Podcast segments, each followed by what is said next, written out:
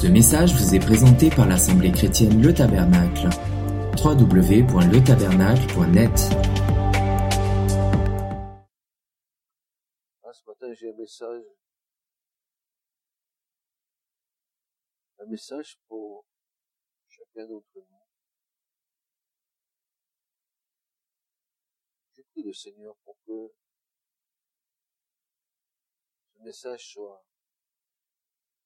écouté pénétrer dans nos cœurs.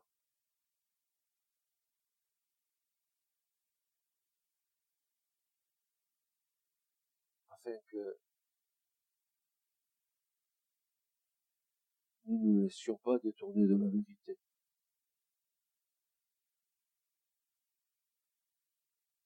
Frères et lorsque le Christ fit à ses disciples, ses derniers discours, ses derniers enseignements eschatologiques, il insista auprès d'eux en les avertissant. En les avertissant de quoi? Il leur dira que dans les derniers temps, une terrible séduction allait s'abattre sur le monde et particulièrement sur l'Église. Nous allons ensemble lire sa, sa mise en garde. Je vous invite à ouvrir vos Bibles dans l'évangile de Matthieu, dans le Nouveau Testament, au chapitre 24, et à partir du verset 4 jusqu'à 13.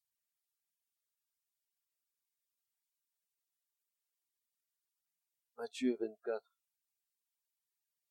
verset 4 à 13. Jésus leur répondit. Faites bien attention que personne ne vous induise en erreur.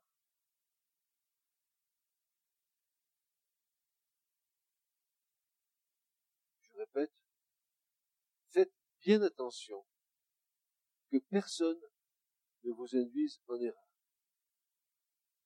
Car plusieurs viendront sous mon nom, disant, je suis le Messie, et ils tromperont. Et le verbe ici, je, je désire en donner un sens plus exact, c'est le verbe planao en grec. Ce verbe planao,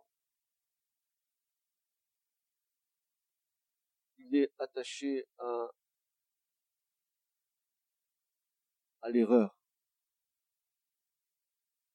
Ils tromperont, c'est-à-dire ils conduiront hors du droit chemin. Ils égareront, ils feront errer, et ils emmèneront dans l'erreur, et par là même, ils feront pécher les gens. Et pas seulement peu de gens, mais regardez bien, beaucoup de gens. Pas un petit nombre, un grand nombre. La caractéristique de la fin des temps, c'est quoi, frères et sœurs? Je voudrais que nous nous rendions compte de deux éléments qui sont aujourd'hui dans le monde et au milieu de l'Église. Un, la foi du plus grand nombre se refroidit. Deux, conséquence directe de cette foi qui se refroidit, une forme d'apostasie, de reniement, une forme de une forme religieuse qui va prendre des apparences, mais qui, en fait, on aura renié ce qui en fait la force, c'est-à-dire le Christ. Jésus dit, faites bien attention. Moi, je dis, soyez aux aguets. Que personne ne vous induise en erreur, que personne ne vous trompe. Et on verra comment. Alors ensuite, Jésus continue. Il va nous dire que, que plusieurs viendront sous son nom en disant que je suis le Messie, qu'il est le Messie. Et ils tromperont beaucoup de gens. Ça veut dire ils détourneront de la vraie foi beaucoup de gens.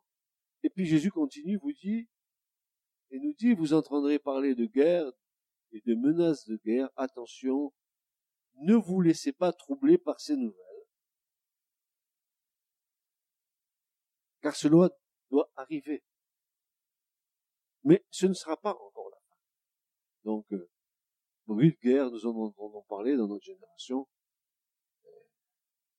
Il y en a une qui se dessine. Et il y en a une, deux, prochaine, c'est la troisième. Ce sera la dernière. Est-ce qu'avez-vous remarqué que c'est toujours pareil avec Dieu, tout, tout au chiffre 3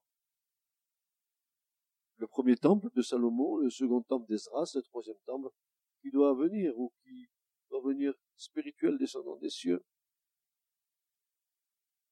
Toujours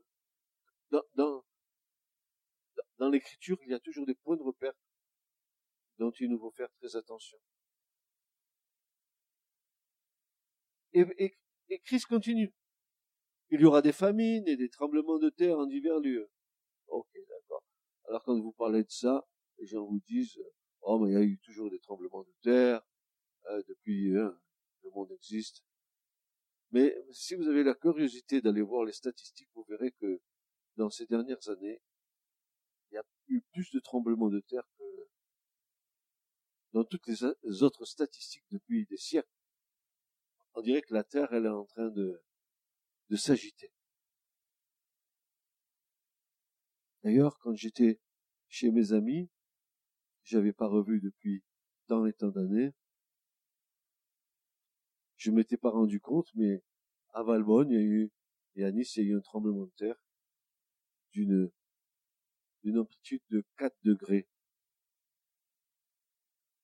Et j'étais là-bas. Je me suis même pas aperçu que la terre avait tremblé. J'ai vu ça le lendemain sur les journaux de grâce où ils mettaient la terre a tremblé. La terre tremble. Elle, elle est secouée. Jésus dit, il y aura des tremblements de terre. Vous entendrez parler de guerre et de menaces de guerre. Attention, ne vous laissez pas troubler par ces nouvelles, car cela doit arriver, hein. mais ce n'est pas encore la fin. En effet, on verra se dresser une nation contre une autre nation, un royaume contre un autre royaume. Il y aura des famines et des tremblements de terre en divers lieux, mais ce ne seront que les premières douleurs de l'enfantement. Alors on vous persécutera, et l'on vous mettra à mort. Toutes les nations vous haïront à cause de moi.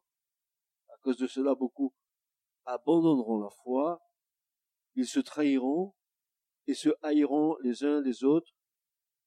De nombreux faux prophètes surgiront et ils tromperont beaucoup de gens. Parce que le mal ne cessera de croître, l'amour du plus grand homme se refroidira, mais celui qui tiendra bon jusqu'au bout, celui-là sera sauvé. Rendez compte ce que Jésus nous dit nous sommes en plein dans un temps de séduction. Un temps où se, se, se dresse bonhomme de personnes, de personnages qui parlent au nom du Seigneur et qui n'ont jamais été appelés par le Seigneur à quoi que ce soit. Alors, j'ai voulu vous donner une définition de la séduction. Qu'est-ce que la séduction? Alors la séduction est un procédé visant à susciter l'admiration, l'attirance, l'envie ou l'amour d'une personne pour soi, et d'autre part,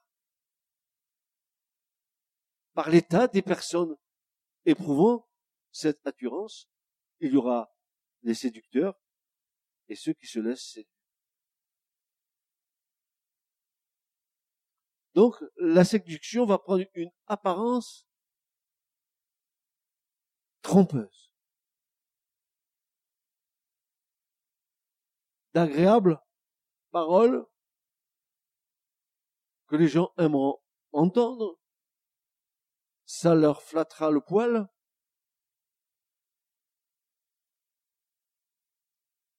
Ça les confortera dans leurs intentions, dans leurs projets.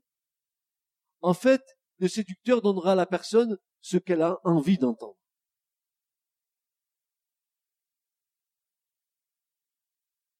Alors, la définition étant donnée, comment l'appliquer maintenant dans nos vies pour ne pas tomber dans ce piège de la chair qui est assez tortueux puisqu'il se mêle et se revêt de spirituel.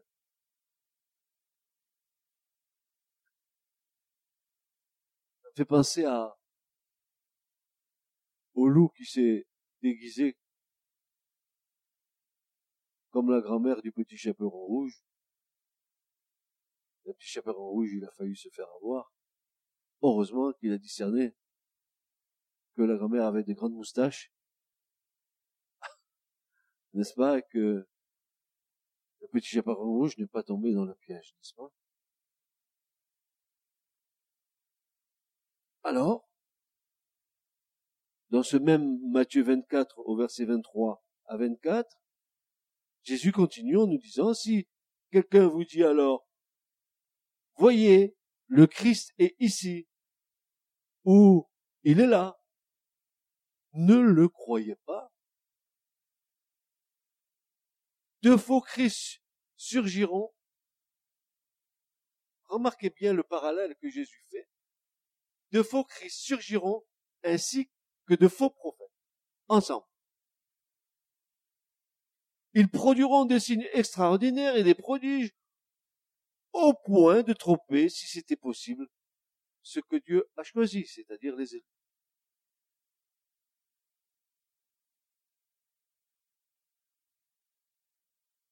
La première remarque que nous pouvons faire, sans avoir besoin d'un discernement extraordinaire, et que l'Écriture nomme clairement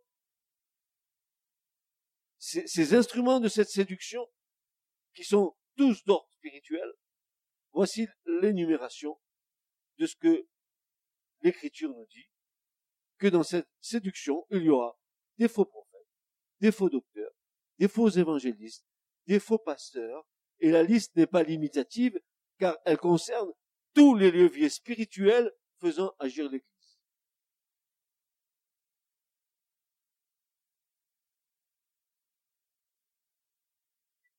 Ainsi, Paul, notre frère Paul, va lui-même nous avertir de la même manière que le Christ a averti ses disciples.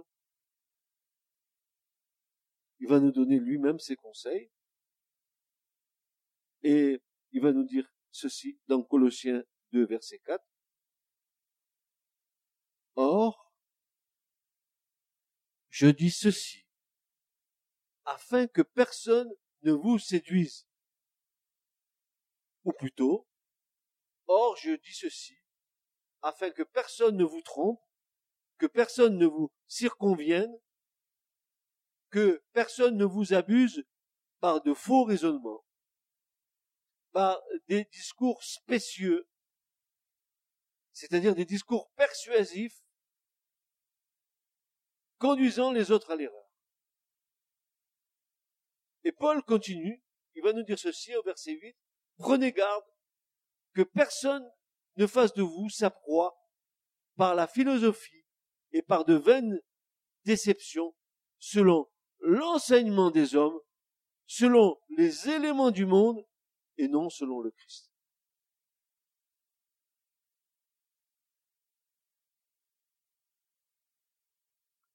Si j'avais le temps, j'aurais développé ce passage de Paul.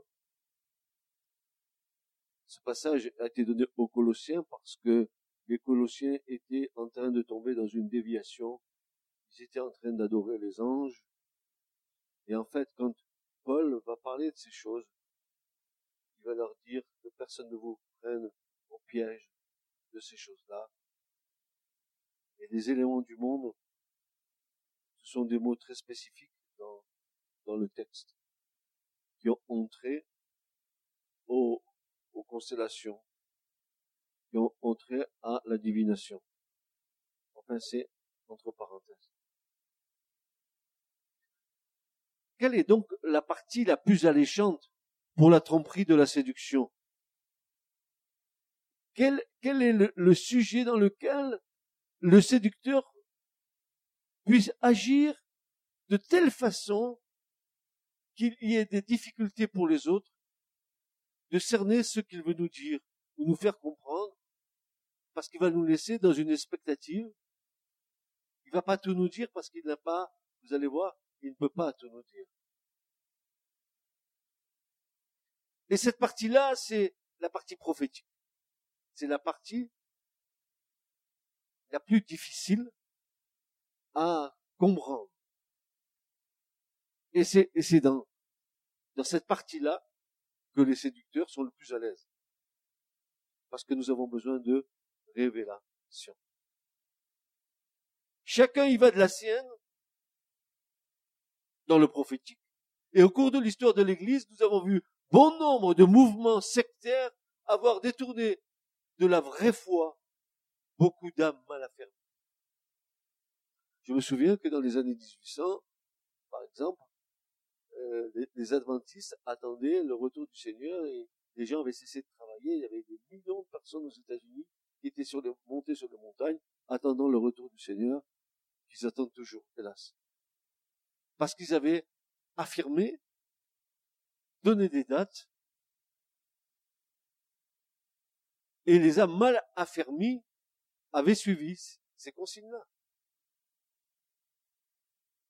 L'Écriture nous dit que personne ne vous séduise. J'ai pas fini, frères et sœurs, parce que ce matin, j'ai envie euh, ensemble que nous puissions comprendre ces choses.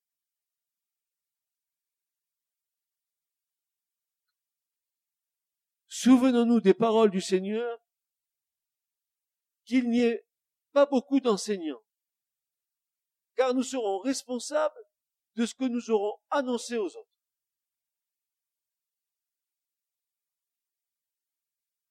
Pourquoi, frères et sœurs, une telle séduction? Parce que parfois l'Église travaille contre son propre destin. La remarque que nous faisons le plus souvent se situe au niveau de ce séducteur dans un manque d'identité de ces personnes qui cherchent une place dans l'Église du Seigneur un manque d'identité. La plupart du temps, ce sont des personnes qui ont des ambitions personnelles au sein de l'Église et elles mettront tout en œuvre pour avoir une reconnaissance de ce qu'elles désirent être. Alors, ces personnes déploieront toute une panoplie de séduction vis-à-vis des autres frères et sœurs, tant et si bien que beaucoup se laisseront prendre à leur jeu et pour cause, elle déploie des armes redoutables de gentillesse, d'affabilité. Elles se rendront indispensables vis-à-vis des autres. Elles recevront leur louange de ceux et de celles qu'elles trompent. Leurs qualités humaines, souvent fort bonnes, serviront leur propre intérêt.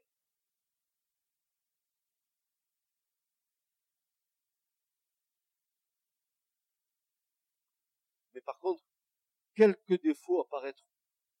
Genre, une supériorité vis-à-vis des autres à cause de leur instruction. Et ces défauts apparaîtront dans des circonstances précises, genre conflit. Le désir de dominer l'autre fera agir l'orgueil caché, mais cela sera bien recouvert d'une fausse humilité.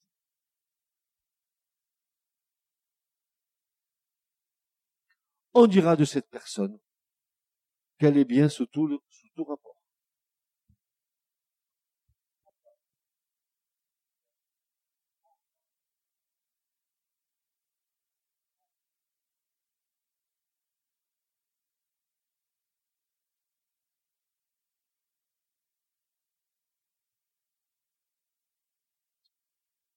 Le désir inconscient de dominer,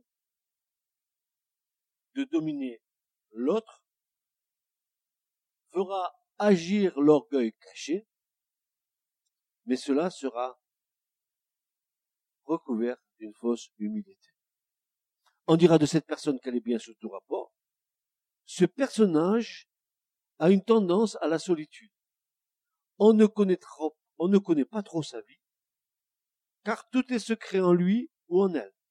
Par contre, cette même personne connaît la vie de tous les gens qui les entourent, ou elle ou lui n'est connu de personne, et pour cause, tout est caché. Alors, posons-nous la vraie question, est-ce réellement la lumière? Vous me suivez jusqu'à présent? Merci. Regardons maintenant ce que les gens religieux pensaient du Christ. Je reviens toujours au Seigneur. Matthieu 22, 16. Et ils, les pharisiens, lui envoient leurs disciples avec les Hérodiens, c'est-à-dire avec les partisans du roi Hérode, disant, Maître, ben, nous savons que tu es vrai, et que tu enseignes la voie de Dieu en vérité. Amen, amen, amen. Mais regardez le reste. Et que tu ne t'embarrasses de personne. Car tu ne regardes pas à l'apparence des hommes. Oh, que j'aime ce passage. J'aime passage. Jésus avait une liberté que personne ne, pouvait lui ravir. Jésus était capable de tout dire parce qu'il ne regardait pas à ceux qui étaient autour de lui. Il ne s'embarrassait pas de préjugés. Ah, peut-être si je vais dire ça, ça va choquer l'autre. Peut-être qu'il faudrait que je le dise peut-être comme ça. non, non. Eux vont reconnaître une chose. Tu es vrai. Tu enseignes la voix de Dieu en vérité. Et tu t'embarrasses de personne.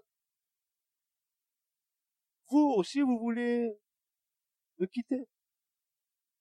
À un moment donné, Jésus va dire aux disciples, vous aussi.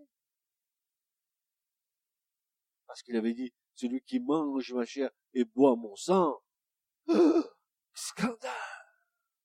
Dès lors, plusieurs se retirèrent de lui. Et Jésus va se tourner vers le, carré des derniers disciples et va leur dire, et vous aussi vous voulez me abandonner? Je vais te dire, mon frère, ma sœur, si euh, tu vis dans la vérité, tu marches dans la vérité, tu seras pas agréable à tout le monde.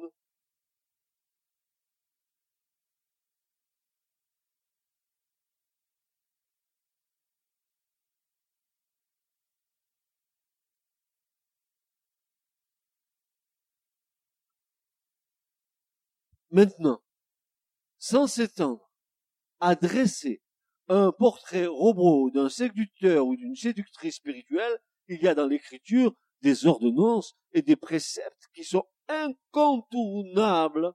Je dis bien incontournables et dont nous ne pouvons pas nous affranchir pour servir Dieu, car nous serions alors hors de la volonté de Dieu. Le premier principe spirituel que beaucoup de chrétiens outrepassent. Ils passent par-dessus. Quel est ce principe? Voici ce que déclare l'Écriture. Hébreu 5, versets 1 à 4. car tout souverain sacrificateur pris d'entre les hommes et établi pour les hommes dans les choses qui concernent Dieu. Verset 4 plus bas. Voici ce que dit l'apôtre. Or, or, nul, nul ne s'arroge cet honneur, cette dignité, cette déférence de servir Dieu, mais seulement s'il est appelé, invité et appelé de Dieu, ainsi que le fut aussi Aaron. Tu ne peux pas t'improviser serviteur de Dieu si tu n'es pas établi et appelé par Dieu. Tu es en dehors de la volonté divine. Et je vais t'expliquer pourquoi.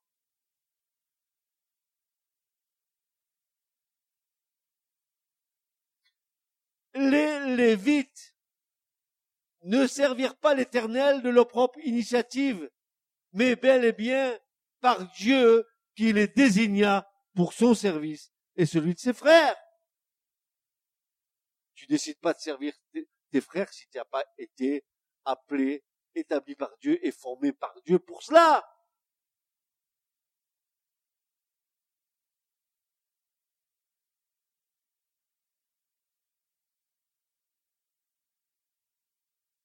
Nous ne pouvons pas le servir au travers de notre seul désir, mais seulement si nous sommes appelés de lui et établis par lui.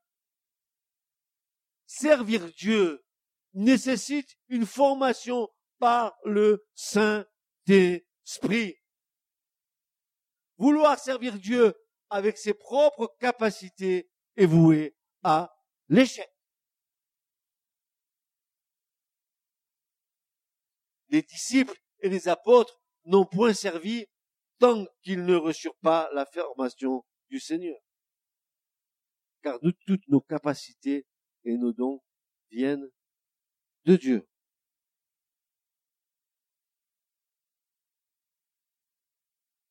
Écoute, Église.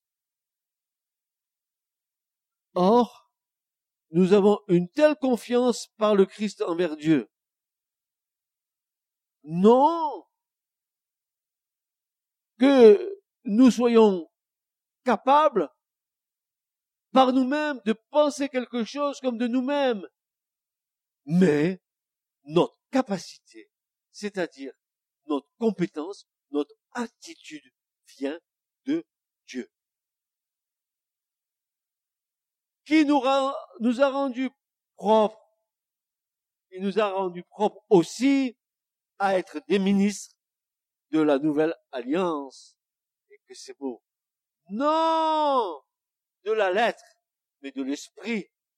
Car la lettre tue, mais l'esprit vivifie. 2 Corinthiens 3, versets 4 à 6.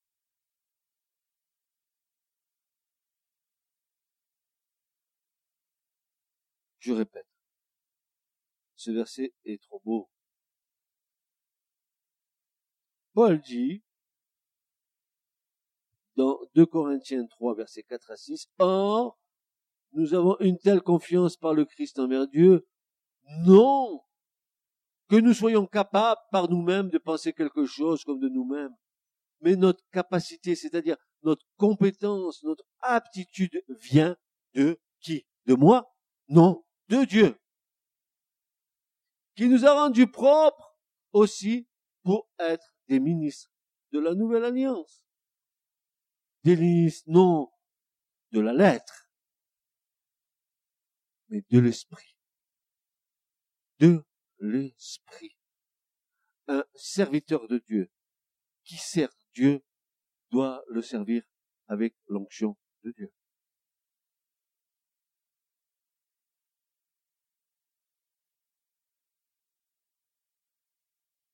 La lettre tue, mais l'esprit vivifie. Et pour bien nous montrer que c'est pas nous qui choisissons comment nous, allons servir Dieu, pour bien nous montrer que notre service dépend totalement de Dieu, pour bien nous montrer que notre service est entre les mains de Dieu, voici ce qu'il est dit dans Acte 13, 2, comme il servait le Seigneur et jeûnait, l'Esprit Saint dit, qu'est-ce qu'il a dit? Mettez-moi maintenant à part Barnabas et Saul pour l'œuvre à laquelle je les ai appelés. Comment tu veux faire l'œuvre de Dieu si Dieu ne t'a pas appelé? Comment tu veux faire l'œuvre de Dieu si Dieu t'a pas mis à part dans l'appel? Ainsi, frères et sœurs, qu'est-ce qui constitue l'appel de Dieu? Pour un service devant sa face. Qu'est-ce qui constitue l'appel de Dieu pour un service devant sa face? N'oublions pas un service pour Dieu et non pas mon service. Il y a une nuance, n'est-ce pas? Le besoin, est-ce que le besoin qu'il y a dans l'Église constitue, constitue l'appel. Non, il ne constitue pas nécessairement l'appel, le besoin. Le besoin urgent d'ouvriers dans la moisson est évident, mais il ne constitue pas pourtant l'appel. L'opportunité, non, l'opportunité n'est pas l'appel. Il y a mille occasions autour de nous de servir le Seigneur, mais cela ne constitue pas l'appel la capacité ne constitue pas davantage l'appel. Nous pouvons être qualifiés spirituellement, intellectuellement et physiquement, mais cela ne constitue pas l'appel. L'invitation non plus n'est pas non plus nécessairement l'appel. Quelque Élie peut venir à toi. Mais encore, tu dois être bien sûr que son invitation soit vraiment la voix de Dieu s'adressant à toi. Quel qu'est Élie? Élie est un prophète. Il faut que tu éprouves ce que tu reçois. Et vous savez très bien tous les dégâts que ça fait dans les églises évangéliques, hein, tous ceux qui ont commencé à prophétiser à tort et à travers, et que personne n'éprouver, d'examiner les choses, que les gens prenaient ça pour eux.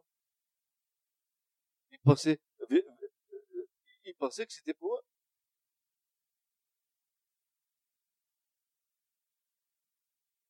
Le désir, le désir de servir n'est pas non plus l'appel.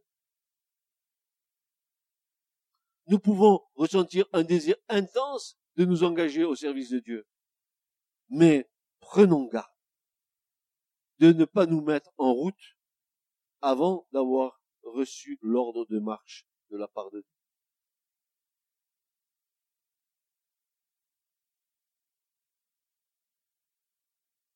L'appel authentique, l'appel de Dieu, c'est cette conviction intime et profonde dans le secret du cœur qui produit en nous la paix dans l'assurance, confirmée par sa parole, qui nous a vraiment choisi pour une tâche particulière dans un lieu bien défini.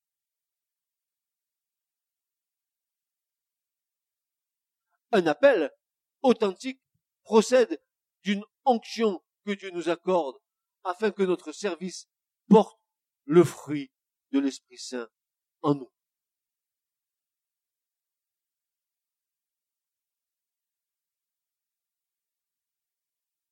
Mes amis, mes amis, mes amis, mes amis, mes frères, mes sœurs.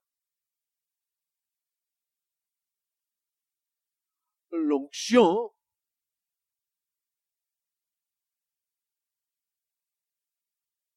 elle doit sentir bon. Tu traduis de l'onction, diras Dieu à, Moïse, et tu le feras avec du roseau aromatique, de la cinnamon, etc. Il fallait que l'onction soit parfumée, qu'elle sente bon. Si tu prétends avoir l'onction sur ta vie, il faut que tu fasse jaillir de ta vie la bonne odeur de. Pas ta connaissance. La bonne odeur de Christ. Il faut que ta connaissance soit intimement liée avec le Seigneur. Il n'y a pas ta connaissance et le Seigneur. C'est ta connaissance dans le Seigneur.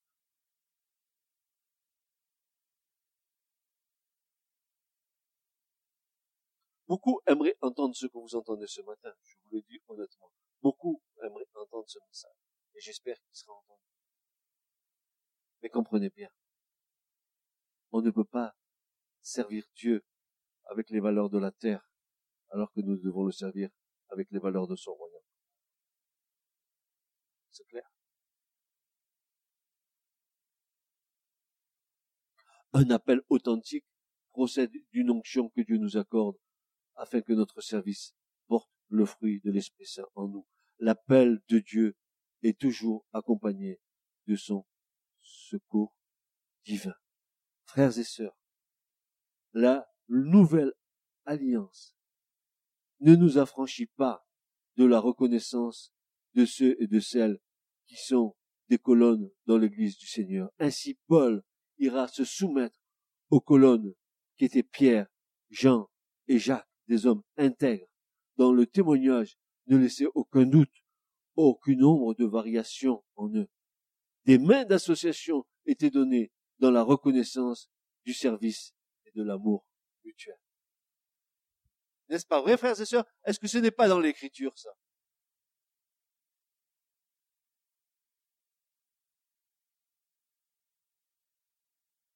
Mon service, ton service doit être reconnu de tes frères.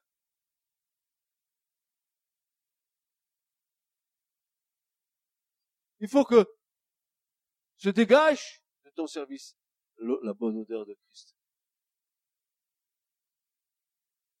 Faut que tes paroles soient salées de sel.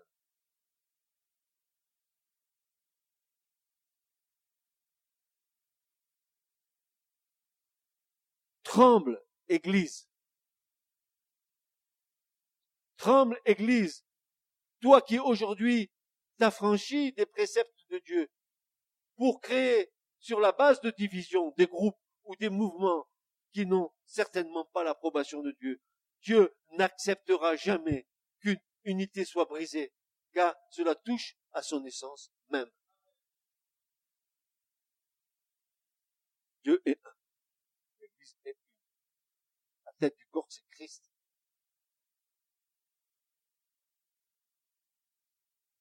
Ainsi, se vérifie l'écriture, que personne ne, ne vous séduise. Voyez ce que Paul dit aux Galates, dans Galates 6, versets 2 à 7. Prenez les charges des uns des autres, et ainsi vous accomplissez la loi du Christ. Car, car, car, si n'étant rien, quelqu'un pense être quelque chose, il se séduit lui-même. Galates 6, versets 2 à 7. Portez les charges des uns des autres, et ainsi accomplissez la loi du Christ, car si, n'étant rien, quelqu'un pense être quelque chose, il se séduit lui-même, mais que chacun éprouve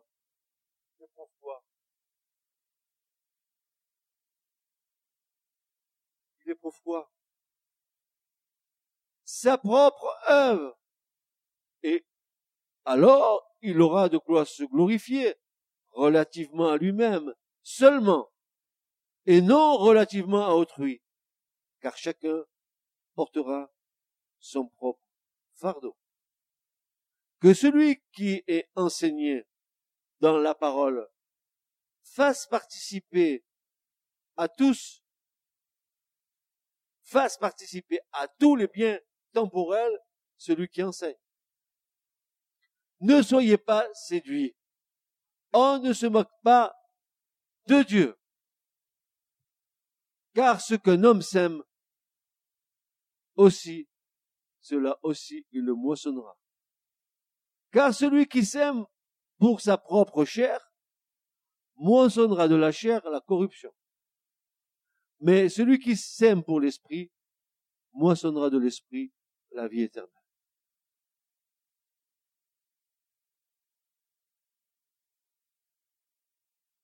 Tremble, toi qui prends à la légère la parole de Dieu pour la tordre à ton avantage. Écoute, ouvre tes oreilles. Voilà ce que Paul dit à Timothée. Prêche la parole. Insiste en temps et hors de temps. Convainc, reprend, exhorte avec toute longanimité et doctrine. Car il y aura un temps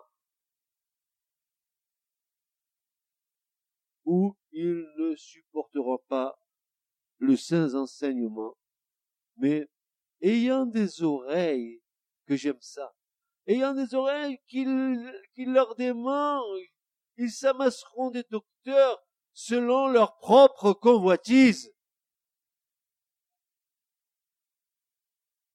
Et ils détourneront leurs oreilles de la vérité. Et ils se tourneront vers des fables. Mais toi, sois sobre en toutes choses. Endure les souffrances. Fais l'œuvre d'un évangéliste. Accomplis pleinement ton service.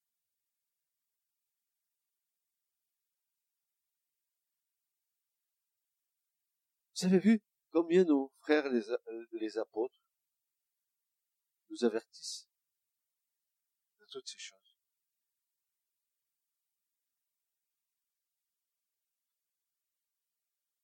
Voyez-vous, dans, le monde, il y a eu des auteurs, des écrivains qui ont écrit des fables, genre Fable de la Fontaine, et qui avaient vraiment une, une vraie logique à la fin. Je parlerai de, ça me vient à l'esprit de, de, cette fable du corbeau et du renard. Vous la connaissez? Maître corbeau mais sur un arbre perché. Il tenait dans son bec un morceau de fromage. Alors, je sais pas, ne me demandez pas la marque. Moi, je vous dirais c'est du camembert parce que j'aime bien le camembert.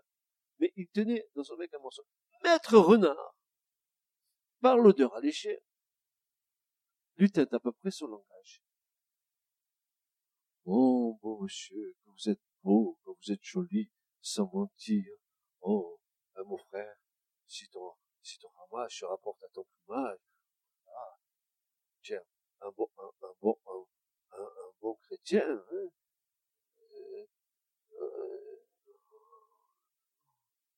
ah, le corbeau, s'est fait piéger, le corbeau. Le corbeau s'est fait. Il a ouvert un large bec. Il gobait tout ce que le renard lui disait. Il était en train de séduire le corbeau. Eh, je te séduis, tu me files ton, ton galon d'os,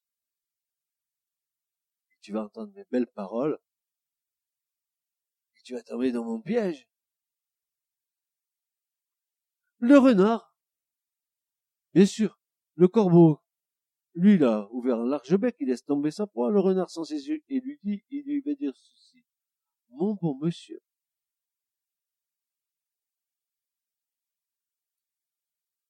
que vous savez que tout flatteur vit au dépens de celui qui, qui l'écoute? Le corbeau honteux et confus jura, mais un peu tard, que l'on ne l'y reprendrait plus. Ne vous laissez pas avoir par de belles paroles. Je vous dis ce matin, soyez des béréens Qu'est-ce qu'un Béréen? Un Béréen, c'est un enfant de Dieu qui, même si Paul se trouve devant lui à lui annoncer la parole, il contrôlera avec les Écritures tout ce que Paul dira. Il ne gobera pas tout.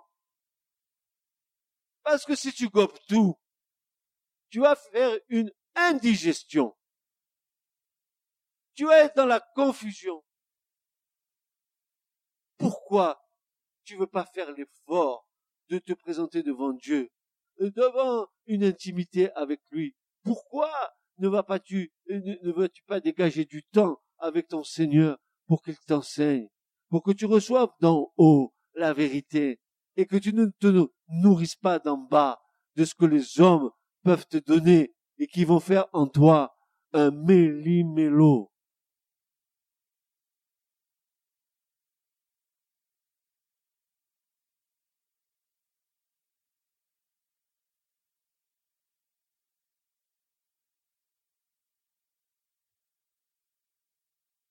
L'apôtre Pierre, dans ses épîtres,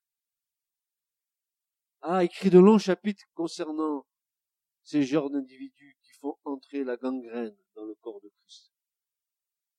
L'obscurantisme de la foi. Le manque de connaissances révélées par le Saint-Esprit plonge beaucoup de personnes à dépendre de ce type de personnage et se laisse détourner de la vraie foi. Voyons les caractéristiques principales que l'on peut tirer de ces épîtres pour former un canevas de références et de caractéristiques de cette gangrène qui est dans le corps du Christ. Pierre dit que ces faux docteurs, ces faux prophètes, etc., ils introduiront furtivement. Qu'est-ce que ça veut dire furtivement? Astucieusement.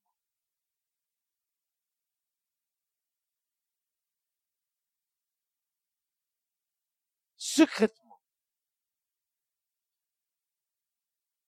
Il dit des sectes mais le mot le plus approprié, c'est des doctrines ou des divisions, car tel est le sens du mot. De perdition. Tout se passe dans les ténèbres. Complot. Consultation ensemble contre les fidèles que Dieu protège. Il trame avec astuce des projets contre tes saints, dira le psalmiste. Deuxièmement, la vérité sera blasphémée. L'ignorance est le pire des poisons dilués dans la vérité.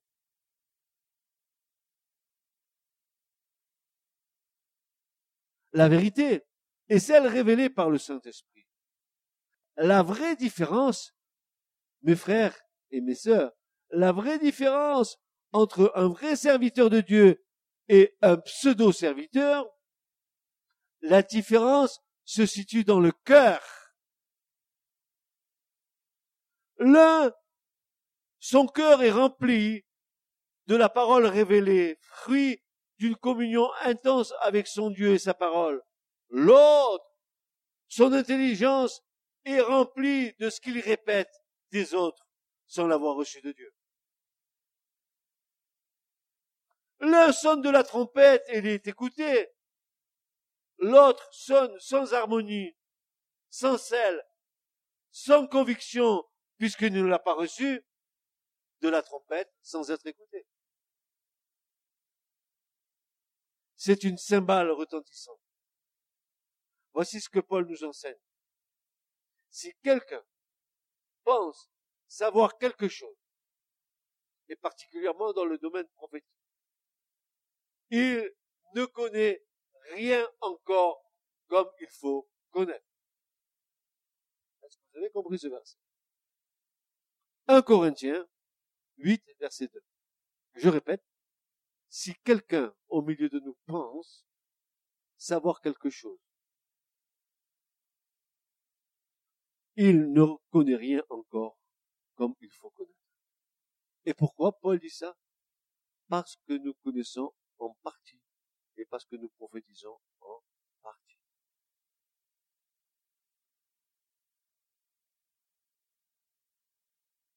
Troisièmement, ils feront trafic de vous avec des paroles artificieuses, avec des paroles feintes, c'est-à-dire ils vous manipuleront consciemment ou inconsciemment sous des abords spirituels.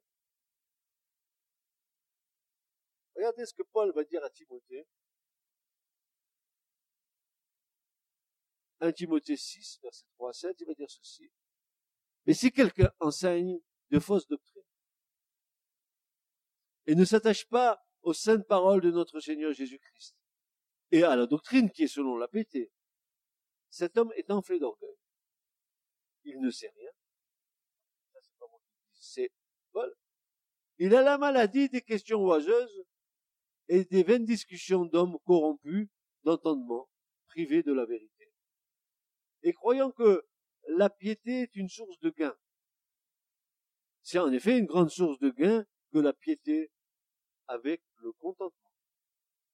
Car nous n'avons rien apporté dans le monde, et il est évident que nous n'en, nous n'en pouvons rien en emporter. C'est clair. Pourquoi tout à l'heure j'ai dit Église tremble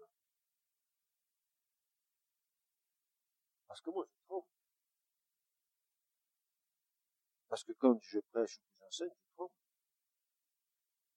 Je sais la responsabilité que je peux avoir quand j'enseigne ou quand je prêche. Est-ce que j'enseigne selon la vérité? Est-ce que je prêche selon la vérité? Est-ce que je prêche pour ma paroisse ou je prêche pour la paroisse du Seigneur? Est-ce que je mène mes frères dans le chemin de la vérité?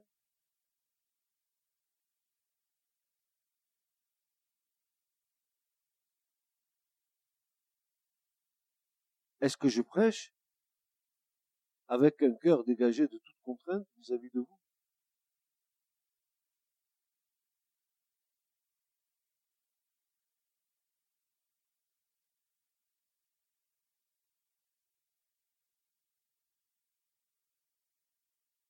Spécialement ceux et celles qui suivent la chair, c'est-à-dire qui marchent après ceux et celles qui sont charnels. Ces mêmes personnes amorce des âmes mal affermies.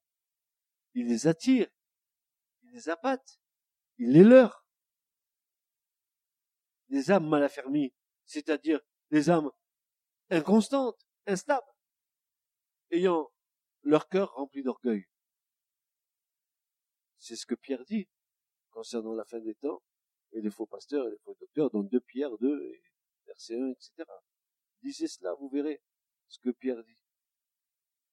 Et Pierre va continuer en disant, ce sont des fontaines sans eau. Ah, c'est pas le Saint-Esprit qui jaillit. C'est des fontaines stériles. Des fontaines sans eau. Des nuages poussés par la tempête. Des gens à qui l'obscurité des ténèbres est réservée pour toujours.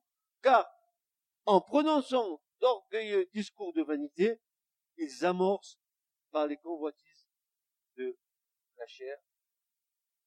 Ils promettent aux gens la vérité. Eux, ils sont esclaves de la corruption, car on est esclave de celui par qui on est vaincu.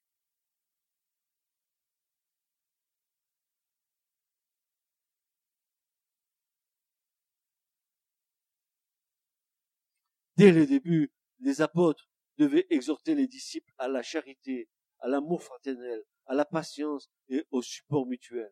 L'être humain est foncièrement égoïste et ce sentiment est de plus en plus évident. Le péché, les difficultés de la vie, l'amour des plaisirs et des biens terrestres font que les gens se renferment de plus en plus sur eux-mêmes.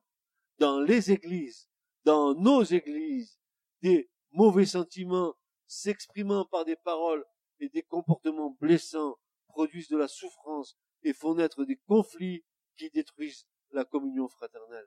Il est parfois difficile de résister au désir de séparation, d'éloignement et d'abandon des relations fraternelles et des assemblées d'église. Il y a une forme d'iniquité qui refroidit la confiance et l'amour fraternel.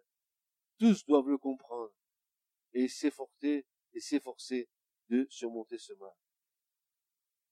La communion fraternelle est difficile à cause de notre nature chanel, et cela nécessite vraiment un vrai combat. Mais, frères et sœurs, je répète, que personne ne vous séduise.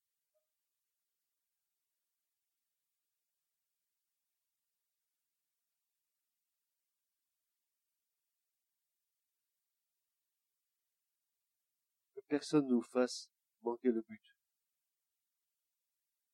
personne ne fasse errer.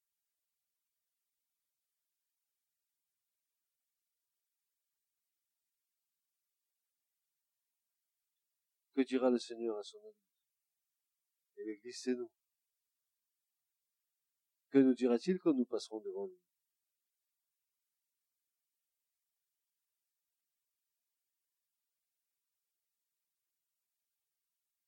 Aussi, ceux qui veulent servir le Seigneur.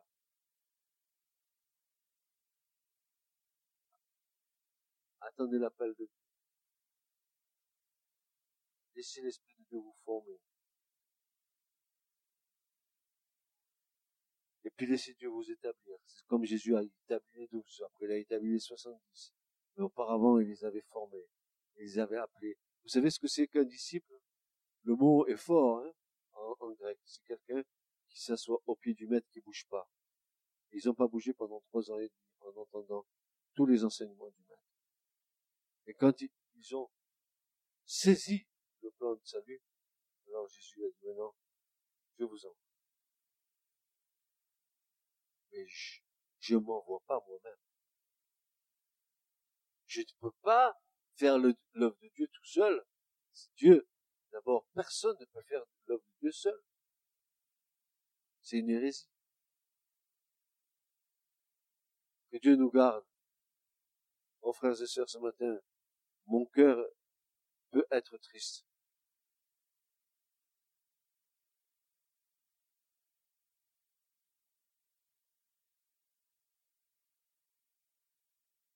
Et je garde pour nous ce passage des Écritures.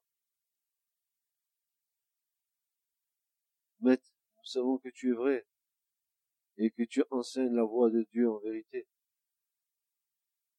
et que tu ne t'embarrasses de personne car tu ne regardes pas à l'apparence des hommes.